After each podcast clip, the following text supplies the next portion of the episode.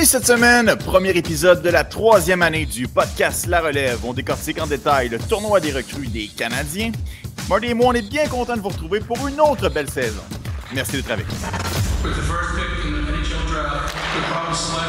Le podcast La Relève. C'est un podcast de sport. 18 septembre 2022, premier épisode de la troisième année du podcast. La relève Anthony Desaunier, Martin Thériault. On vous accompagne pour une autre belle soirée dans une nouvelle case horaire. À partir de maintenant, ce sera les dimanches 20h pour vos rendez-vous des espoirs à travers la Ligue nationale de hockey. Comment ça va, Marty? Ça va, écoute, dire que ça va bien, c'est un euphémisme. Ça va extrêmement bien. Le hockey recommencé. Ça faisait deux ou trois semaines que je sautais partout dans mon, dans mon salon pour recommencer les épisodes du podcast La Relève. On y est. Je suis vraiment heureux. J'ai écouté plein de hockey depuis deux ou trois jours. On y est. je, suis, excité. Je suis excité. ouais, moi aussi, je suis vraiment content. C'est toujours un peu. Euh, c'est le fun l'été. J'adore l'été. On, se promène et tout. Mais quand le hockey recommence, il y, a une vibe qui est différente. Et même si c'est seulement le tournoi des recrues. C'est le fun de voir euh, du hockey. Je dis voir parce que parfois on peut avoir des petits problèmes de son euh, pour écouter le, hockey, mais ça a été euh, vraiment agréable dans les derniers jours, les trois matchs des Canadiens de Montréal. On aura l'occasion d'en reparler amplement. Je vais le répéter quand même une autre fois. Bienvenue dans la nouvelle plage horaire du podcast La Relève. À partir de maintenant, ça se fera les dimanches 20h. je pense que ce sera plus facile pour vous à la maison de nous écouter en direct et de commenter euh, vos opinions et vos interactions avec nous. Je pense que ce sera euh, bien agréable pour nous et aussi pour vous euh, à la maison. Bon, Marty, à tout seigneur, tout honneur, bien évidemment, on doit commencer avec un peu l'homme de l'heure chez le Canadien de Montréal, l'ancien premier choix total du dernier encamp, Juraj Slavkowski. bon, Marty, évidemment, les attentes sont bien élevées. Tu sais comment ça fonctionne le marché de Montréal. Tous les projecteurs étaient tournés vers lui. A-t-il répondu à ces attentes qu'on a placées envers lui? Bien, les attentes, ça dépend des attentes qu'on veut placer. Écoute, si tu dis c'est un premier choix au total, tu veux qu'il produise, tu veux qu'il éclipse tout le monde sur la patinoire, c'est certain que tu es un peu déçu. Mais là, en même temps, je pense qu'il faut ramener un petit peu de contexte dans ce cas-là. Euh, premièrement, oui, c'est un premier choix au total, mais c'est un, premier match. C'est un camp des recrues. Il, il, s'acclimate un petit peu euh, au, rythme de la LNH, si tu veux. Euh, je pense qu'il a montré quand même de belles choses. L'évaluation habituellement qu'on va faire d'un jeune, c'est habituellement c'est sur le plan offensif, puis on va se dire, écoute, étant donné qu'il est jeune, le côté défensif, le côté physique, il va travailler ça avec les années, puis on verra qu'est-ce que ça va donner dans trois ou quatre ans, par exemple. Mais dans son cas, j'ai pratiquement le goût de dire que c'est l'inverse. Et le gabarit est là. Euh, on l'a vu, il a pris une très, très, très grosse. Il a une très grosse poussée de il a pris beaucoup de poids durant l'été. Il a travaillé énormément fort au gymnase. Là, on a vu des vidéos euh, circuler euh, à gauche et à droite cet été. Puis on l'a. Puis je pense que ça, ça lui sert, bien évidemment, sur le plan physique, ça c'est évident. Sur le plan défensif également, justement, c'est des joueurs de, 18 ans habituellement. Tout le monde veut essayer de la mettre dedans, tout le monde veut essayer de produire de l'attaque, et c'est le côté défensif qu'on néglige. Mais Slavkovski, lui, je trouve même par rapport à l'an dernier, lorsque je le surveillais dans la Liga finlandaise, je le trouve vraiment plus solide il, se repliait avant, mais pas avec la vitesse qu'il se repliait dans ce camp-là. Ça, ça m'a franchement impressionné. Euh, il était beaucoup mieux placé également. L'an passé, je trouvais qu'il y avait des petites erreurs de positionnement par moment. Là, je trouve que c'était très efficace, étant donné qu'il est gros, qu'il est avec un bon coup de patin quand même. Là. Je sais que ce n'est pas nécessairement une fusée, mais il se débrouille quand même bien. Moi, je trouve que justement, ça fait quelqu'un de très efficace. Maintenant, là, je le comprends. C'est un premier choix total. On veut le voir complètement dominé, surtout contre euh, la majorité des joueurs de 18 ou 19 ans. Mais Juraj Slavkovski, ce qu'il faut comprendre, c'est que oui, c'est un bon joueur avec un bon lancer, qui a beaucoup d'énergie. Euh, je trouve que le. Je vais parler surtout du premier match contre les Sabres de Buffalo. Moi, je trouve qu'il y en a. Il a essayé de trop en faire. Tu voyais, et puis il l'a mis lui-même. Surtout en deuxième et en troisième période. Oui, parce que sa première période a très, très, c'est très, très bien passé. Tu voyais que justement, au niveau du gabarit, il était correct. la vitesse n'était pas impressionnée du tout et il simplifiait son jeu et ça allait bien. Mais on dirait que par la suite, il s'est dit écoute, je vais épater la galerie, je vais vraiment en montrer plus que le client demande. Puis honnêtement, ça lui a joué des tours. Puis c'est là que j'ai vu un petit peu le. Tu sais, Juraj Savkovski, je m'en cache pas, il était quand même quatrième dans ma liste du repêchage 2022. Puis moi, c'est toujours c'est une des raisons pour lesquelles je l'ai placé quatrième derrière euh, Logan Cooley, Shane Wright et Simon Nemeth. C'est que je trouvais que son, son sens du jeu, de la façon d'analyser le jeu, le, le, QI hockey, si on veut, je trouve qu'il y en a peut-être un petit peu. Il est quand même quatrième. C'est quand même un joueur extraordinaire. Là.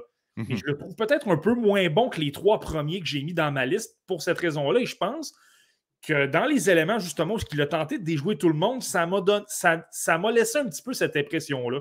Donc, je n'ai pas été énormément surpris de ce que j'ai vu de Juraj Slavkovski, autant contre les sabres de Buffalo jeudi là, que euh, ce midi contre les, les sénateurs d'Ottawa. Moi, ça ne m'a pas énormément surpris. C'est simplement que je pense qu'il faut simplement modérer nos attentes. Ce sont ses premiers coups de patin. Rappelle-toi de Yesperi Kotkaniemi en 2018 avait connu un cas des recrues atroces, épouvantables. Ouais, notamment. exact, exactement.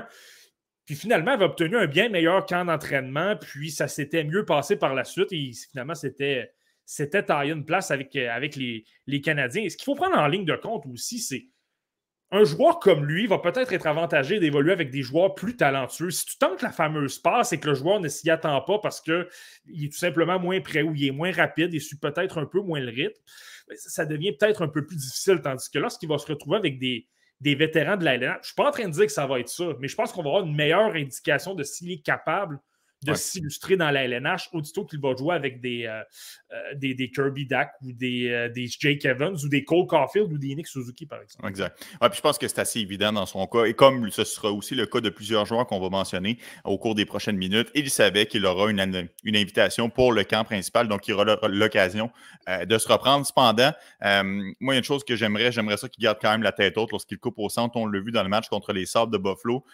oui, il fait 6 pieds 1000, il fait 450 livres. Ça, c'est vrai qu'il y a une stature qui est vraiment impressionnante. Euh, mais t'es pas infaillible, par les ans, Eric Lindros. Il faut quand même euh, qu'il fasse attention pour ne pas s'exposer des manœuvres comme ça s'il coupe au centre, qu'il garde la tête bien haute. Euh, parce qu'il s'est fait frapper. C'est son adversaire qui est tombé sur la patinoire, mais ce ne sera pas toujours le cas, particulièrement lorsqu'il sera dans la Ligue nationale de hockey. Mais tu parles du côté physique, se lever la tête, etc. Ça, tu as, un excellent point des autres. là, là c'est impressionnant. Les deux premiers matchs, c'est super bien débrouillé. Il était deux fois plus dominant que tout le monde. Mais c'est un peu normal. Il est 6 pieds 4 pouces et 230 euh, quelques livres, si tu veux. C'est un peu normal qu'il domine des, des, attaquants et des défenseurs de 18 ans. Moi, c'est pour ça que le, le camp des recrues, du moins sur le plan euh, physique, là, je n'y accorde pas une très, très grande importance parce que c'est normal qu'il les domine. Moi, mhm. ce que j'ai hâte de voir, c'est lorsqu'il va débarquer dans des matchs préparatoires contre de gros défenseurs de 6 pieds 3, 6 pieds 4 pouces qui ont de l'expérience, qui sont capables d'immobiliser les joueurs le long de la rampe. Justement, dans une situation comme tu parles, de couper au centre, euh, fais pas ça contre un défenseur qui a 800 matchs d'expérience dans la LNH. Ça va faire beaucoup plus mal euh, que, si tu le fais contre les sabres de Buffalo. Donc, moi, je pense que c'est davantage ça que je vais surveiller. Il s'est bien débrouillé au niveau des détails, de transporter la rondelle, de, euh, d'effectuer tous les bons petits détails qu'un jeune ne fait pas habituellement. Mais je veux voir lorsqu'il va affronter des joueurs un peu plus expérimentés. Moi, je te dirais que son manque d'attaque, justement, la mauvaise prise de décision par moment, mais ça, c'est un avant-goût. Comme je te dis, on va attendre de voir les matchs du camp euh, les, matchs, préparatoires. Moi, j'ai le goût de dire que j'aurais le goût de l'envoyer à Laval, étant donné que je trouve qu'il a peut-être un peu moins produit. Mais comme je te dis, on va voir, il va jouer avec des meilleurs joueurs. Et les, j'ai un jeu en tête, notamment là, ce midi. Il a tenté une passe du revers pour euh, Owen Beck. Il a, il a attiré deux joueurs vers mmh, lui. Deux joueurs sur lui, oui. Puis Owen Beck euh, a été un peu surpris finalement que ça n'a rien, ça n'a rien, ça n'a pas abouti.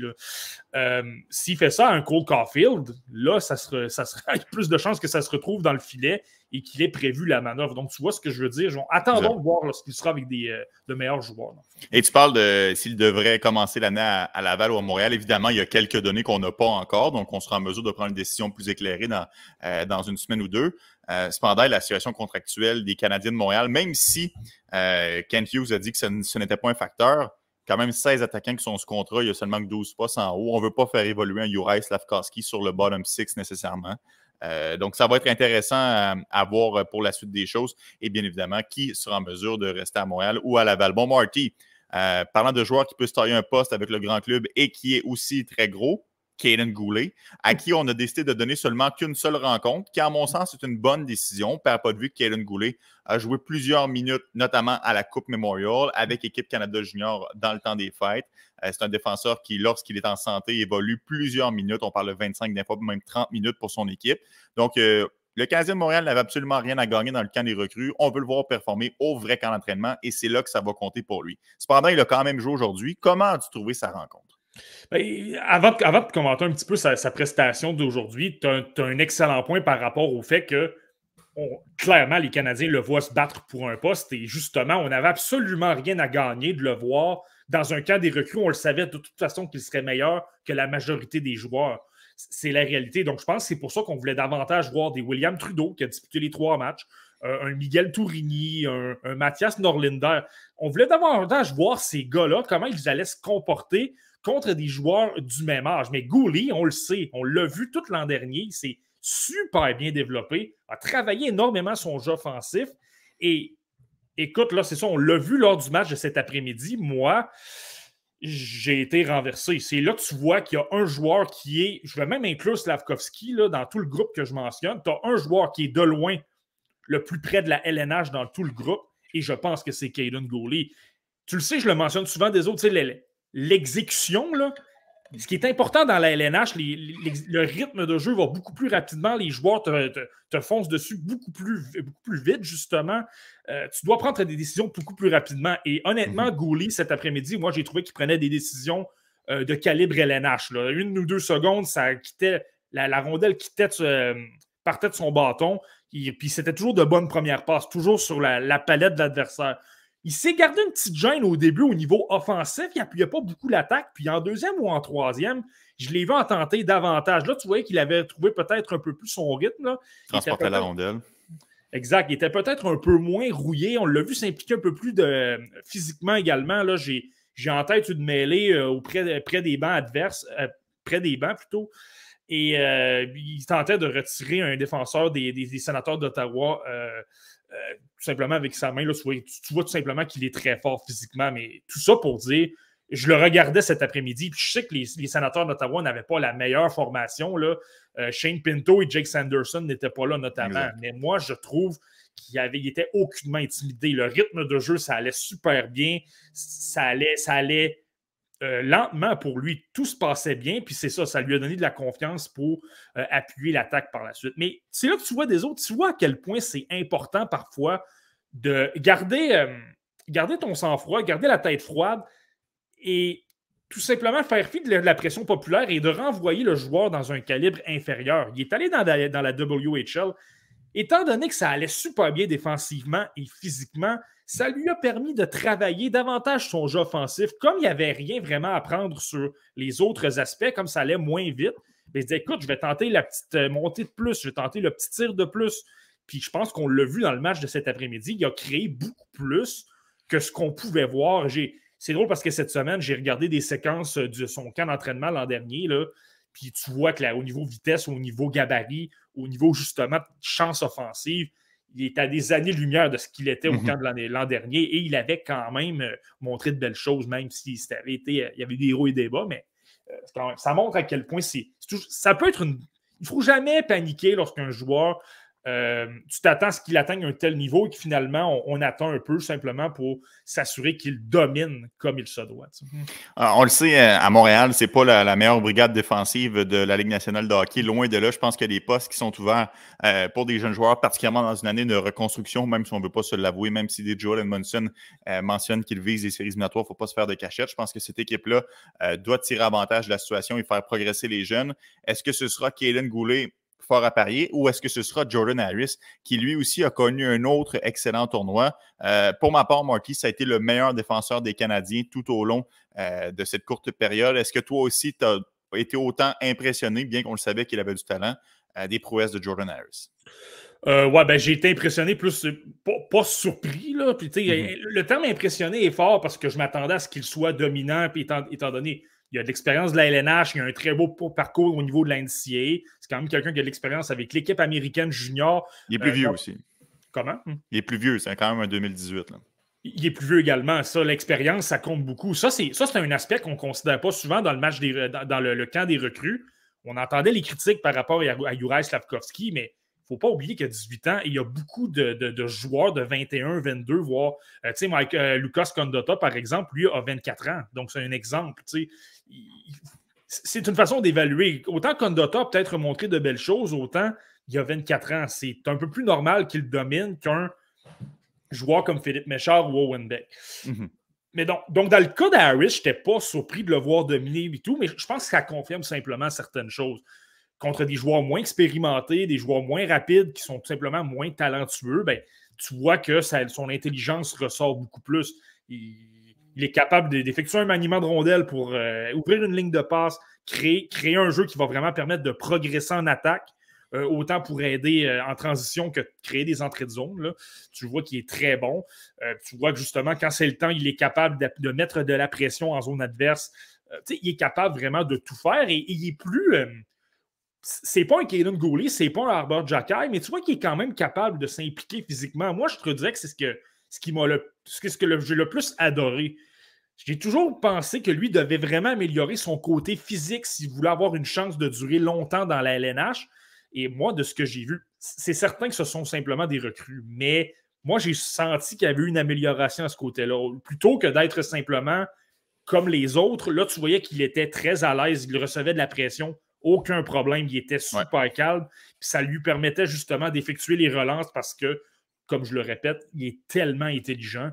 Moi, c'est vraiment ça que j'ai vu. Honnêtement, il n'a pas joué cet après-midi, mais les deux premiers matchs, euh, ça a été l'un de, mes préférés, mais c'est sans surprise, parce que, ça demeure l'un des rares joueurs à avoir de l'expérience de la LNH de l'an dernier. Mais avoir de l'expérience dans la LNH, ça ne fait pas foi tout non plus, mais lui, euh, on voyait vraiment cette confiance, cette aisance sur la patinoire, prenait des bonnes décisions avec la rondelle mobile. On le sentait plus fort. Il, avait l'air mieux dans, son corps, mais comme je te dis, avoir des matchs d'expérience, ça ne se transmet pas nécessairement pour avoir du succès dans ce genre d'événement-là. Euh, je t'amène en exemple Justin Barron, qui est un autre candidat pour se tailler un poste avec le grand club cette saison. Il a évolué avec la Canadien de Montréal l'année dernière. On se souvient, blessure, ça s'était plus ou moins bien terminé, euh, malheureusement pour lui. Est-ce qu'il traîne encore un peu ça, Marty, ou tu as quand même trouvé qu'il avait bien fait? Personnellement, moi, j'étais un peu déçu par les prouesses euh, du jeune défenseur. Je C'est drôle parce que là, je vais, pratiquement me contredire. Là. On parle de quelqu'un avec l'expérience de la LNH qui est un peu plus vieux que tout le monde. Lui est même plus gros que tout le monde. Et honnêtement, c'est ma déception de ce camp-là. C'est ma grosse déception. Pas qu'il ait été mauvais, il était capable de suivre le rythme de jeu. Il a quand même trouvé le moyen d'obtenir. Euh, un petit peu d'attaque par moment là, en surnombre. il était capable de faire bouger la rondelle et envoyer des rondelles au filet. Là. Mais c'est que Justin Barron, c'est le joueur justement le plus imposant. C'est avec Harris, le joueur avec le plus d'expérience dans la LNH. Tu es contre des recrues qui sont moins expérimentés, moins rapides, moins forts. Toi, tu fort, tu rapide, tu as de l'expérience on aurait dû le voir partout, moi, je pense. Étant donné qu'il a un bon coup de patin, on aurait dû le voir déborder des joueurs adverses, les surprendre parce qu'ils mettent trop de pression, par exemple, et créer beaucoup d'attaques. Là, par la suite, moi, j'ai jamais trouvé que Justin Barron, c'était le joueur le plus euh, créatif, si tu veux, le, le, joueur qui, était le, qui voyait le mieux le jeu, le sens du hockey, si tu veux. Mais dans un calibre comme ça, étant donné que tu as plus de temps, je pense que tu es en mesure, tu en droit de t'attendre à beaucoup plus de jeux. Moi, c'est là que ça m'a déçu. Mais pas qu'il ait été mauvais, non, il s'est, bien, il quand même bien débrouillé, mais c'est dans la qualité de joueur qu'on devait s'attendre mhm, euh, de Justin Barron. Honnêtement, ça devait être, si tu regardes les fiches, là, ça aurait dû être de loin le meilleur joueur de ce camp-là. Puis là, malheureusement, je peux pratiquement te nommer deux ou trois défenseurs qui ont eu de meilleurs, euh, de meilleurs camps que lui. Mais bon, il a quand même été blessé en fin de saison. Est-ce que ça peut euh, avoir influencé? Euh, ça, c'est la question. On verra bien au cours du camp d'entraînement. Il va enchaîner les entraînements, va obtenir des matchs préparatoires. Mais lui, je te dirais, s'il n'est pas capable d'élever son jeu euh, davantage, c'est un peu inquiétant parce que on a énormément de défenseurs chez les Espoirs, mais ils sont tous gauchers. À droite, on a simplement Justin Barron euh, et, Logan Mayou. Et Logan Mayou, on s'entend, ne jouera, présentement, il est blessé, ne jouera pas à Montréal euh, cette Logan Harris a joué à droite durant le tournoi.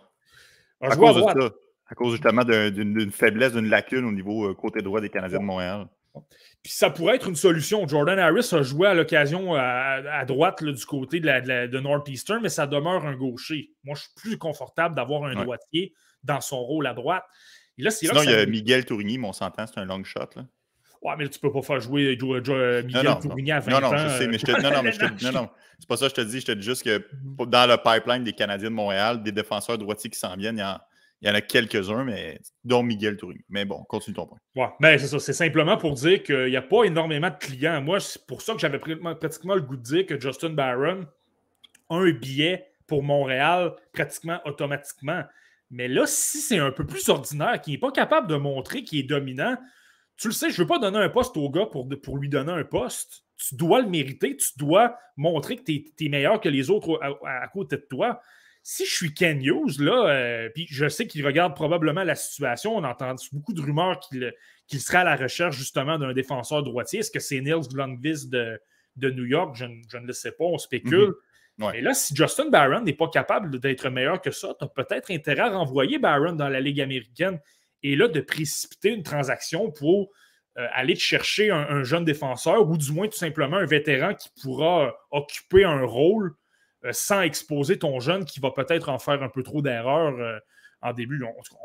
ne paniquons pas tout de suite, mais ça, sera à surveiller dans son cas parce que moi, je n'ai pas trouvé qu'il a été j'ai pas trouvé qu'il y a eu les, prestations dignes de quelqu'un qui peut viser un poste dans la LNH. Mais trouves-tu que son euh, tournoi s'est amélioré? je l'ai trouvé, je l'ai quand même trouvé meilleur aujourd'hui que euh, lors du premier match contre les Sables. Mhm. Euh, j'ai l'impression que s'il continue à progresser comme ça, c'est peut-être juste de la rouille dans son cas. Peut-être mhm. qu'il pourrait être en mesure de, s'améliorer. On verra bien là, lors mhm. du camp d'entraînement qui va s'amorcer dans les prochains jours. Ouais, ben c'est ça. Je pense que je pense que, comme tu dis, je pense que c'est une suite logique. justement, je pense qu'en attaque, elle a peut-être montré un peu plus. Là. Euh, il y a un début, justement, cet après-midi. Là, il, euh, a eu, il a été quand même assez intelligent. Il y avait une, bataille dans le coin à gauche. Euh, n'a pas eu peur de se retrouver derrière le filet. Savait qu'il n'y avait pas de menace là, qui pouvait créer une contre-attaque. il a été brillant. Il a saisi la rondelle, puis ça a amené un but. Je ne me souviens plus nécessairement lequel. Mais ça, c'était une belle manœuvre. Ça avait montré un peu d'intelligence de euh, de sa part. Euh, en fait, c'est le but de Riley Kidney, le but qui a fait 2-0. Euh, donc, donc, c'est peut-être de la retour. Je le souhaite. Je le souhaite pour lui et je le souhaite pour les Canadiens parce que je te le dis, c'est pas comme s'il y avait énormément de candidats pour se battre contre lui. Exact. Bon, Marty, les quatre espoirs qu'on a mentionnés depuis le début, le Slavkowski, Goulet, Harris et Barron, sont pas mal les seuls, à mon sens, qui peuvent euh, espérer se tailler un poste avec les Canadiens de Montréal dès euh, cette année, mais il y en a quand même quelques-uns euh, qu'on surveillait pour différentes raisons. bien évidemment, Philippe Méchard, il passe beaucoup dans l'ombre de Juraj Slavkowski, mais mm. dans une année normale où le Canadien aurait seulement eu un choix de premier tour et que ça aurait été Philippe Méchard, tous les projecteurs auraient été braqués sur lui. Mais là, il est vraiment comme reculé, puis c'est tout à fait normal. Il y avait deux choix de premier, de premier tour, dont le, premier overall. Donc là, ça, ça va de soi moi, je ne veux pas jouer à, l'hypocrite. Philippe Méchard n'était pas euh, mon choix, mais pas du tout. Je ne suis pas mm. quelqu'un que j'aime particulièrement. Euh, mais il faut lui donner. Il a quand même eu certains bons flashs. Il a été en mesure de, tirer son épingle de jeu à quelques occasions. Je te pose la question, Marty. Est-ce qu'il en a assez fait pour se tailler un poste avec le Rocket? Parce que je sais que tu avais été quand même peu chaud à l'idée il y a de quelques mois. Ouais, mais là, là moi, avant, de commenter, moi, je suis intéressé. Tu n'as jamais été le plus grand partisan de ce choix-là. Comment tu l'as trouvé, Philippe Méchard? Est-ce que ça te réconcilie un petit peu avec le choix ou tu préfères Yirji Kulik encore? ben, c'est sûr que j'aurais aimé ça, voir Yirji Kulik en uniforme euh, dans la rencontre que les Canadiens ont disputée face au Sable. Ça, c'est une évidence. Euh, j'étais quand même agréablement intéressé par les performances de Philippe Méchard. Il a bien fait. Euh, il a des bonnes mains, un bon lancer. Il a un excellent coup de patin, mais ce sont tous des choses qu'on savait déjà. J'ai hâte de voir quand les choses vont se corser un peu plus, s'il va être en mesure de, bien performer. On l'a utilisé à l'aile et au centre. Aussi, c'est quand même intéressant euh, de la part de Jean-François Hull. Mais là, c'est vraiment là que ça va commencer à compter dans son cas. J'ai hâte de voir comment il va se débrouiller dans le match préparatoire, parce que je présume qu'on va lui en donner au moins un. Là, mm. euh, dans le match préparatoire qu'on va lui donner s'il va être en mesure de s'imposer ou il va être un petit peu plus effacé, un peu plus en périphérie le long des bandes. Ouais. Ben, écoute, euh, c'est drôle parce que tu as pratiquement résumé comment j'ai vu Philippe Méchard. Tu sais, je regardais tout le monde. Ah, Méchard est vraiment impressionnant. Je ne m'attendais pas à ce qu'il soit aussi dominant que ça. Moi, honnêtement, il m'a aucunement surpris. Il a présenté exactement euh, tout ce que j'ai vu l'an dernier. C'est quelqu'un de rapide, c'est quelqu'un qui est tellement excellent pour mettre de la pression. Je ne sais pas si tu te souviens l'an dernier, désolé, je te disais tout le temps, Philippe Méchard, on le disait qu'il est partout, il est toujours impliqué. S'il est en attaque, il est en support d'un coéquipier. S'il est sans la rondelle, c'est lui qui met de la pression parce qu'il est joueur de centre, qui ferme bien le centre, puis il met beaucoup de pression sur le porteur de la rondelle, puis crée euh, euh, par conséquent des revirements. C'est ça pas mal qu'on a vu là, dans les dans les rencontres dans les rencontres du camp des recrues, les trois rencontres qu'il a disputées. Moi, je veux vraiment voir, par contre, lorsque les vétérans des Canadiens vont entrer dans, dans, le portrait. Parce que moi, je pense que la question de Philippe Méchard, ce n'est pas le talent. Il est excellent, il a un bon coup de patin, il a un bon lancer. Euh, c'est quelqu'un qui met énormément de pression. Défensivement, il est très bon. Euh, étant donné qu'il a un bon coup de patin, il aide beaucoup la relance. J'entends. J'ai lu de bons commentaires sur le but de Xavier Simoneau euh, cet, après-midi. Il n'y a pas eu de mhm. point, mais c'est lui qui amorce la relance. Exact. Très beau jeu de passe, d'ailleurs. Ouais, non, exact. Les Simoneau, c'est assez incroyable. Mhm. mais, mais tout ça pour dire que ça, il n'y a pas de surprise à ce niveau-là. Mais là, c'est plaisant de faire ça face à des, euh, des Philippe Daou ou des, euh, euh des Zach des gars qui ont moins d'expérience, qui, qui sont justement de calibre un peu plus euh, junior ou qui vont faire leur entrée dans la Ligue américaine. Lui, c'est ça. mais c'est une autre chose de le faire, contre des Brady Ketchuk, contre des Alex de Brinkat, contre des, des Josh Norris lorsqu'on affrontera Ottawa. Puis là, je pourrais nommer les autres équipes. on comprend le principe c'est ça, de la section atlantique. Mais lui, c'est ça que je vais surveiller. Puis on s'entend, il ne se taillera jamais un poste à Montréal. Il y a trop d'attaquants. Et je ne suis pas certain qu'au niveau euh, physique, tu veux, tu veux le, jeter dans la gueule du loup. Là, on, s'entend tout de suite. Mais je pense que c'est ça qui va en dicter davantage. Moi, j'ai le goût de. J'ai encore le goût de dire que je le renverrais dans la OHL. Je pense que la Ligue américaine l'exposerait beaucoup trop sur le plan physique. Là, ce qu'on a vu au camp des recrues, là, moi, je dirais que c'est légèrement inférieur à ce qu'on va voir dans la Ligue américaine parce que tu as énormément de vétérans qui n'étaient pas là. Raphaël Harvey Pinard n'était pas là. Euh, Alex Belzil n'était pas là. Madison Bowie à, à la défense n'était pas là. Il y a plusieurs exemples comme ça. Lorsqu'il va affronter les vétérans, puis qu'eux vont, vont vouloir se battre pour un poste, un Harvey Pinard, lui, veut tout faire pour euh, atteindre la LNH, puis c'est le cas pour les autres également. Là, je pense qu'on va voir davantage comment Philippe Méchard peut se débrouiller, euh, que ce soit à Laval ou, à, ou dans la OHL. N'oublions pas qu'il a été mesuré à 5 pieds 9 pouces dans le camp des Canadiens. 5 pieds 9 pouces à 18 ans dans la Ligue américaine, je le dis souvent. La Ligue américaine, c'est une ligue plus physique par moment que la LNH parce que tu as mhm. davantage d'agitateurs, euh, d'anciens, justement, joueurs robustes de la LNH qui ont peut-être moins le talent parce qu'ils sont plus âgés, mais demeurent très robustes quand même. Euh, là, c'est là, je pense que ça peut. Moi, j'ai l'impression que ça peut se corser. C'est pourquoi moi, je pense que la OHL serait mieux pour lui. Euh, moins, moins robuste, va pouvoir travailler tout ça, et il est tellement bon offensivement qu'il va quand même pouvoir produire. Laisse-le dominer cette ligue-là. Laisse-le obtenir au moins 90 points. Puis laisse-le surtout prendre de la force dans le gymnase. Et là, à 19 ans, tu verras qu'est-ce que tu fais pour la Ligue américaine. Et sort un petit peu de la jungle montréalaise aussi, laisse-le se développer sans avoir trop de, journalistes et de, fans et d'attention sur lui. Je pense que ça aussi, ce serait, euh, ce serait une bonne nouvelle dans son cas. Marty, euh, tout comme Méo Gacho le mentionne, merci d'être retour, les gars. Merci d'être avec nous. Et mm-hmm. croyez-nous, euh, on est très contents, très, très mm-hmm. contents d'être de retour. bon, mm-hmm. Marty, autant Philippe Méchard me laissait un peu ni chaud ni froid en juillet dernier au Wenbeck. Euh, tu le sais, j'étais très heureux euh, de sa sélection au 33e euh, rang. pour moi, à mon sens, ça a été le joueur le plus efficace du tournoi. Est-ce que tu es d'accord avec cette, affirmation-là? sans aucun doute, sans aucun doute. Si tu as faire un classement des meilleurs joueurs en général, c'est lui qui remporte la palme. Puis c'est drôle parce que tu le, tu le sais sur, sur Twitter, je m'amuse à faire des, des, listes de coups de cœur. Souvent, je fais un top 5. puis c'est drôle, j'ai le match numéro, le deuxième match contre les Devils de New Jersey, je l'ai écouté, mais disons que euh, sur le coup, j'étais un peu plus occupé au travail, donc j'ai moins eu le temps de. Je ne me suis pas risqué à faire un, coup de cœur. Puis ça a été vraiment, vraiment son meilleur match. Il a été de loin le meilleur joueur des Canadiens dans ce match-là. Euh, là, j'en ai pas fait, donc c'est pour ça que c'est pas affiché. Mais pour les deux autres matchs, j'ai choisi d'autres, euh, éléments au détriment d'Owen Beck et je pense que certaines personnes peuvent se poser des questions. Mais c'est pas que je déteste Owen Beck, c'est pas que j'ai détesté son match. Mais j'ai pratiquement le goût de dire qu'en fait, ce qui joue contre lui, c'est justement que j'adore Owen Beck. je ne sais pas si tu te souviens, je l'avais très haut dans, mes listes, dans ma liste l'an dernier. C'était mon choix pour les Canadiens, pas au rang 33, au rang 26. Euh, mm-hmm. les, gars de TSLH Podcast pourraient le confirmer. Je l'avais dit, on était en onde avec eux. Je, l'avais mentionné. Euh, mais toutes les qualités a, que je voyais chez Owen, Beck, chez Owen Beck, là, les gens les ont vues dans ces trois matchs-là. C'est pour ça que je ne tombe pas en bas de ma chaise d'avoir vu ça. coup de patin, il est extraordinaire. Niveau des mises au jeu, vraiment excellent. Euh, il, y a, un bon synchronisme, il est fort, il est capable de gagner des, mises au jeu. Et là, il y a 18 ans. C'est probablement l'aspect du jeu hockey qui est le plus, euh, le plus, la plus importante selon l'expérience. Parce que tu affrontes des. Euh, je vais dire, je vais reprendre un terme à la Maxime Lapierre. Tu as bien beau gagner des mises au jeu contre des joueurs de 18 ans. Lorsque tu affrontes des Ryan Getzlaff ou des Patrice Bergeron ou des. Ils connaissent tous les petits trucs, là. Exact. Puis on s'entend, c'est souvent de la triche, là, des, mises au jeu. Là. Ben oui. Euh, tu mets le patin au bon endroit. Miko Koivu avec le Wild du Minnesota là, a été bon pendant des années pour faire ça.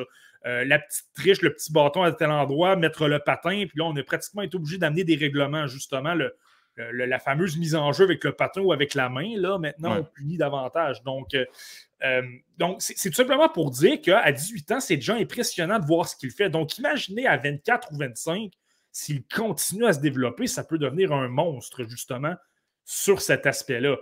Puis comme je l'avais mentionné l'an dernier, ce que là, ce qu'on a vu qui était peut-être un peu plus sous-estimé, c'est qu'il y a d'excellentes mains au Wenbeck.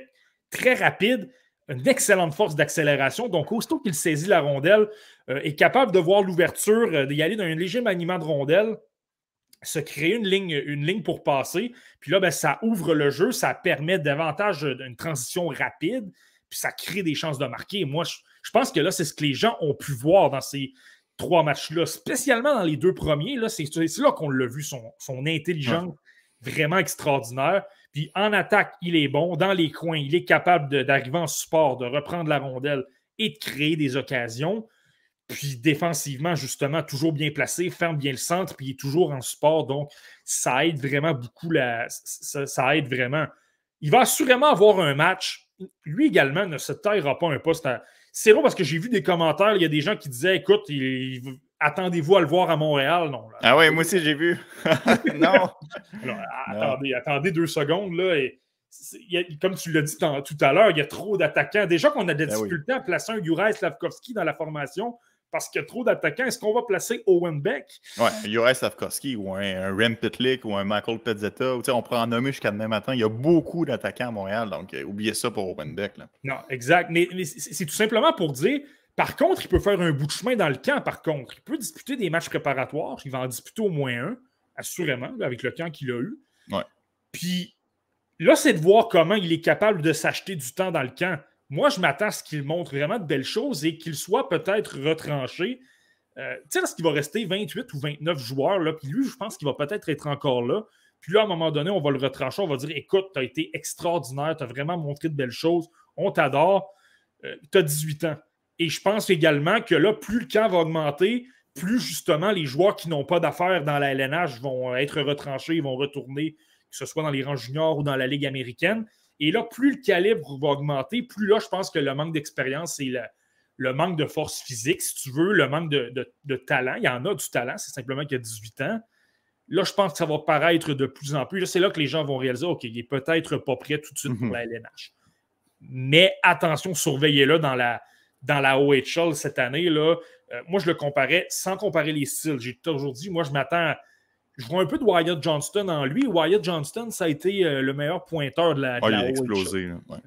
Je m'attends pratiquement à le même genre de choses parce que je trouve que les qualités d'Owen Beck ressemblent beaucoup à celles de, de Wyatt Johnston. Donc, euh, moi, c'est ça que je vais surveiller. Mais écoute, sans aucun doute, là, tout, un camp des recrues pour lui. Là. Vraiment hâte de le voir contre les, vétérans. Mm. Ah, il a plusieurs euh, outils dans son coffre pour devenir un favori des entraîneurs. Je pense qu'il est bien positionné, intelligence, fait les petits détails, euh, mise au jeu. Euh, honnêtement, j'ai bien aimé ce que j'ai vu de Beck, ça, il n'y a pas de doute là-dessus. Bon, Marty, évidemment, Méchard et Beck étaient deux joueurs qu'on allait surveiller, puisque c'était des, récents choix des Canadiens de Montréal, mais sans, sans présumer qu'ils avaient des chances pour percer l'alignement.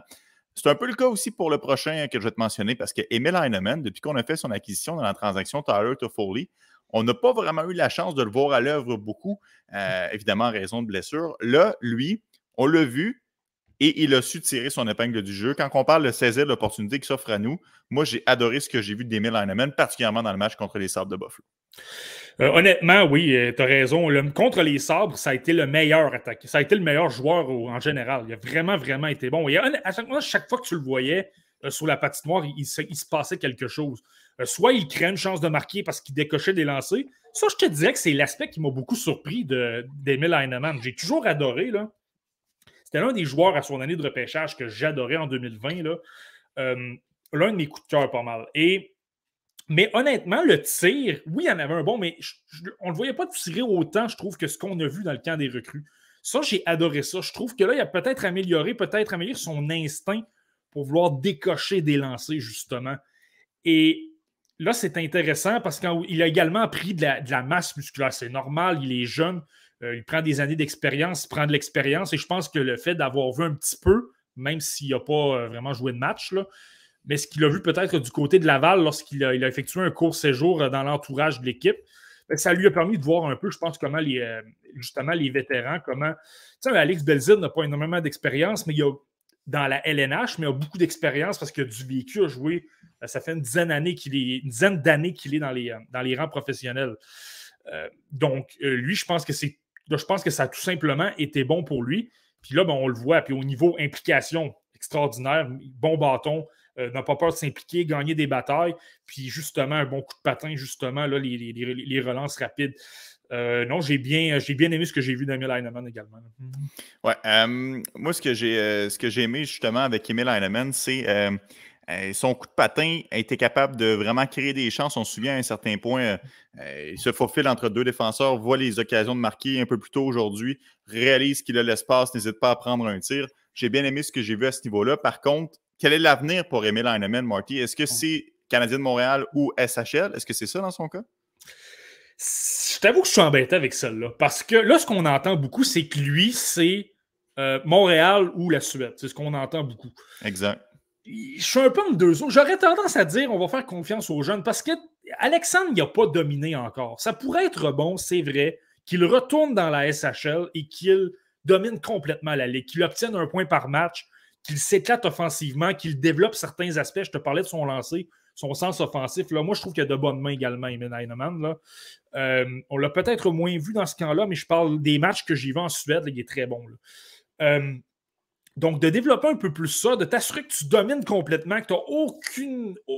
Lorsqu'on va arriver à la fin de la saison, de dire que tu n'as vraiment plus rien à prouver dans le calibre de la SHL. Et là, on t'amènera dans l'Amérique du Nord c'est une possibilité. Regarde Arthuri Lekonen, lui, il l'a fait. C'est un Finlandais qui jouait d'abord dans la Liga finlandaise. s'est retrouvé à Frolunda, il a obtenu certains succès, c'est quand même des, bien développé. Puis s'est retrouvé tout de suite dans la LNH, n'a pas disputé de match dans la Ligue américaine. Euh, donc ça, ça peut fonctionner aussi, mais en même temps, on vient de parler de son style de jeu. Je trouve qu'il a un style sur mesure pour. Euh, tu sais, je parlais de Méchard qui, lui, je pense pas que Laval soit adapté de la façon qu'il joue. Je pense qu'Anaman, c'est complètement le contraire. Lui pourrait s'éclater et même être meilleur que ce qu'il montre en Suède. Parce que la patinoire est plus petite, ça favorise davantage les batailles le long des rampes. Et ça tombe bien parce qu'il est bon à ce niveau-là. Il n'y a pas de problème au niveau de la force. Il est capable de s'en sortir. Il a un bon coup de patin. Il fait des relances rapides, justement, de la transition. Il, est bon là-dedans. Donc, moi, j'ai le goût de dire que Laval serait parfait pour lui. Mais c'est ça. J'aurais tendance à dire écoute, les deux options sont bonnes on, va lui faire confiance, mais là, c'est certain que je pense que Kent Hughes et, sa, et son groupe vont tenter de le convaincre peut-être de dire écoute, essaie au moins de voir qu'est-ce que ça peut donner Laval. Essaie mhm. juste de voir un peu si tu vas aimer ça. Euh, tu vas peut-être te, retrouver justement avec des, euh, des collègues suédois, un Mathias Norlinder, par exemple. Euh, là, si tu peux te retrouver avec plusieurs compatriotes dans la même équipe, ben, je ne sais pas. Peut-être que ça peut le, convaincre. Mais c'est ça. Je, suis bien content, en tout cas, de la, tenue d'Emile de, Heinemann parce que j'ai vu plusieurs top 10 circuler. Là, on le sait au fur et à mesure que l'été avance, on cherche toujours un peu du contenu intéressant par rapport aux Canadiens de Montréal sur les différents réseaux sociaux. Puis plusieurs personnes y allaient de, de top 10 des meilleurs espoirs des Canadiens. Et à l'occasion, à l'occasion, en fait, très souvent, euh, Emil Heinemann ne se retrouvait pas dans le top 10 ou apparaissait 10e ou 9e. Je mm. pense que là, les jeunes ne pourront plus détourner le regard. Je pense qu'il a bien fait. Il a assurément monté euh, dans l'estime de plusieurs. Bon, Marty, tu l'as mentionné rapidement à Mathias Norlinder. C'en était un autre qui, l'année dernière, c'était SHL ou Amérique du Nord. Et en raison d'une faille dans son contrat, euh, on était en mesure de lui faire disputer des matchs avec le Rocket de Laval. On avait eu l'occasion d'en parler avec Anthony Marcotte. il n'était pas heureux du tout à Laval. J'ai trouvé que ça, c'était un gros contraste dans son attitude euh, ces jours-ci. Il semblait très heureux et très content d'être ici. Ça, j'étais bien content de voir ça. Mais quand je, quand quand je parlais d'Heinemann de dire on, laissons-lui prendre la décision, de toute façon, je pense que les deux endroits sont bons pour lui. Là. Je pense que on dirait que je pense beaucoup à Norlinder, justement. Assure-toi qu'il soit heureux. S'il joue à Laval, mais qu'il va de reculons, c'est pas très tentant non plus. Exact. Euh, assure-toi qu'il soit heureux.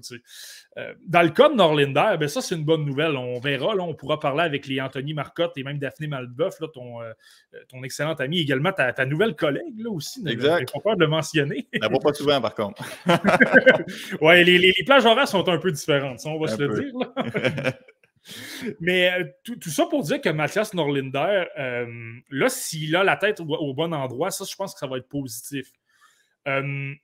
Je pense qu'on a vu quand même de belles choses là, lors des deux. Il n'a pas, pas, joué cet après-midi, mais lors des deux premiers matchs, je pense qu'il a montré de belles choses. Justement, je ne sais pas si tu te souviens, à un certain moment, euh, lorsqu'on l'a renvoyé dans la SHS, je t'avais dit écoute, on disait qu'il a perdu complètement sa confiance offensivement. Il ne tente plus rien. Il se concentre de jouer défensivement, d'utiliser de, de, son bâton un contre un. Puis ça m'inquiétait. Je disais écoute, j'espère qu'on n'a pas tué son identité. Là, ça me rassure parce que, ben, premièrement, à Laval, je pense qu'on a vu de beaux flashs avant qu'il soit blessé d'une mise en échec assez euh, euh, sournoise lors des séries. Oui, ça c'était euh, Exact. mais là, je pense que là, c'est intéressant. On l'a vu davantage justement appuyer l'attaque. On a vu qu'en avantage numérique, il a retrouvé ses sens, l'excellent lancer sur réception, le fait qu'il est capable de distribuer la rondelle à ses coéquipiers. On l'a quand même bien vu tout ça. mais un peu dans le sens de un peu dans le sens de certains qu'on a nommés précédemment, là, ce que j'ai hâte de voir dans Norlinder, c'est que là, le plus gros défaut dans son cas, ça a toujours été le côté physique. Et ce n'est pas contre des joueurs de 18 ou 19 ans que ça va lui faire peur. Il a quand même pris de la masse, il a quand même pris de l'assurance au niveau physique. Donc, je pense que les joueurs de 18 ou 19 ans, même les Canadiens, ne l'intimident plus. Là, ça va être, encore une fois, contre les vétérans. Lorsque tu vas te battre pour un poste contre. Puis ça, ça joue un peu contre lui également. Là, il est à gauche. Il y a Caden Gooley, il y a Arbor Jacky il y a, euh, euh, il y a Jordan Harris, euh, il y a une foule de défenseurs à gauche. Ça, disons que je pense que ça complique les choses. Tu sais, le, le, côté, c'est pas pour rien que je mentionne toujours le côté exceptionnel parce que si tu as une qualité exceptionnelle, tu débarques dans le camp et là, tu impressionnes par ta fougue ou ta vitesse ou ton, tes talents de marqueur. L'entraîneur-chef va, te remarquer écoute, lui, il est impressionnant, je le note. Puis il veut, veut pas, quand tu fais une bonne impression, ben, ça te reste en arrière-pensée. Mais si Norlinder présente quelque chose et qui est toujours deuxième ou troisième dans la plupart des catégories, il est très très bon offensivement, mais Harris en offre autant et est meilleur sur le plan physique. Euh, il se débrouille mieux physiquement qu'auparavant, mais Gouli et Jacky l'éclipsent euh, à 100% dans ce détail-là. C'est peut-être ça que je vais surveiller. C'est vraiment le plan physique. là. J'ai hâte de le voir lorsque les attaquants de 6 pieds 3 ou 6 pieds 4 pouces des adversaires, des équipes adverses, euh, vont débarquer contre lui. Je ne sais pas, un Wayne, Simmons, par Wayne Simmons, par exemple, du côté des Maple Leafs, là, euh, j'ai hâte de voir comment il va se débrouiller face à, ces joueurs-là. Et c'est surtout là, je pense qu'on va voir à quel point il a progressé dans mhm. l'aspect qui est le plus difficile, c'est-à-dire le, plan physique. Mais c'est bien au moins de voir qu'il a retrouvé un petit peu son ADN euh, sur le plan offensif et sans tenter de trop en faire en transportant la rondelle, en tentant des jeux qui fonctionne très bien dans la SHL parce que tu as beaucoup d'espace et justement, tu as plus d'ouverture euh, que, que, dans la LNH où c'est plus hermétique et on place beaucoup de joueurs euh, en zone neutre. Exact. Et je pense que tu as raison, Marty, parce qu'il avait, il avait mis du poids sur sa charpente, avait complètement perdu euh, son style de jeu. Puis là, il revient un peu plus à la base de qui est Mathias Sonnender et on espère que ce sera pour le mieux. bon, parlant de physique, difficile de ne pas avoir remarqué au cours de ce tournoi-là, Arbert Jacky. Hum, ça avait été, si je me souviens très bien, à l'année dernière, lorsqu'on avait fait l'exercice du tournoi des recrues des Canadiens, euh, une révélation pour nous trois. Je dis trois parce qu'à l'époque, il y avait notre compagnon et ami euh, Nicolas Cloutier qui était, qui était de la partie. Euh, les trois, on avait été bien impressionnés par Herbert Jacquet, un joueur qui n'était pas repêché, mais qui avait très bien su tirer son épingle du jeu. Encore une fois, cette année, c'est la même chose grosse mise en échec, capable de faire sentir sa présence. Et je ne parle pas juste du gros combat qu'il a livré aujourd'hui. De façon générale, j'ai vraiment aimé son tournoi. Ah mais écoute, mais tu sais, sur le plan physique, il n'y a pas de surprise. Arbor Jacky, l'an passé, je vais prendre simplement la OHL, c'était le joueur le plus intimidant de la OHL. J'ai regardé étant beaucoup de matchs, autant à Kitchener qu'à Hamilton. Il était capable de brasser. Par moment, là, il pouvait prendre un adversaire de chaque bras puis les secouer euh, sans aucun problème. Euh, il se battait régulièrement, là, même parfois, justement, ça, ça se tourne contre lui. Là, je pense qu'on l'a vu cet après-midi lors de sa punition face à, Carson Latimer, la mise en échec qu'il a appliquée. Euh, tu le vois ce côté-là. Ça, il n'y a pas de surprise. On le sait que c'est le joueur le plus intimidant, le plus robuste. Il va débarquer dans la Ligue américaine. Et tu sais, lorsque je te parle que c'est plus physique, les gros matamors qui sont justement euh, habitués de jouer un match robuste, Arbor Jacky, lui, ça ne va pas lui faire peur du tout. Il va débarquer là, il va être comme un poisson dans l'eau. Je vous le dis, les partisans du Rocket de Laval, parce qu'il ne jouera pas à Montréal, on ne faut pas, euh, faut pas précipiter les choses non plus. Là. Mais à Laval, ça va devenir l'un des favoris. Je ne serais pas surpris que ce soit l'un des chandails les plus vendus parce qu'il va être, premièrement, c'est un gars d'équipe, c'est quelqu'un qui se donne pour la cause. Il y a une belle histoire également. C'est quelqu'un qui vient d'une famille euh, euh, d'immigrés, deux parents qui, qui, sont, qui sont, qui sont immigrés de, qui, sont, qui sont arrivés de l'Europe, en fait. Euh, donc, une famille peut-être un peu moins fortunée, n'avait pas beaucoup nécessairement de talent, n'a pas été repêché dans la OHL, a finalement été invité au camp des Rangers de Kitchener, s'est taillé une place petit à petit euh, jusqu'à se retrouver à. Tu sais, écoute, pendant la pandémie, il a travaillé dans un Costco. Euh, il n'y avait pas de. pratiquement pas de place pour lui. C'est contenté de travailler, semble-t-il, que son éthique de travail était incroyable. J'ai lu des propos des, des gérants là-bas. Là. Euh, donc, il y a une très, très belle histoire. C'est quelqu'un qui travaille fort, qui est sympathique, et on le voit sur la patinoire. Sur la patinoire, il est moins sympathique. Par Un peu moins, non?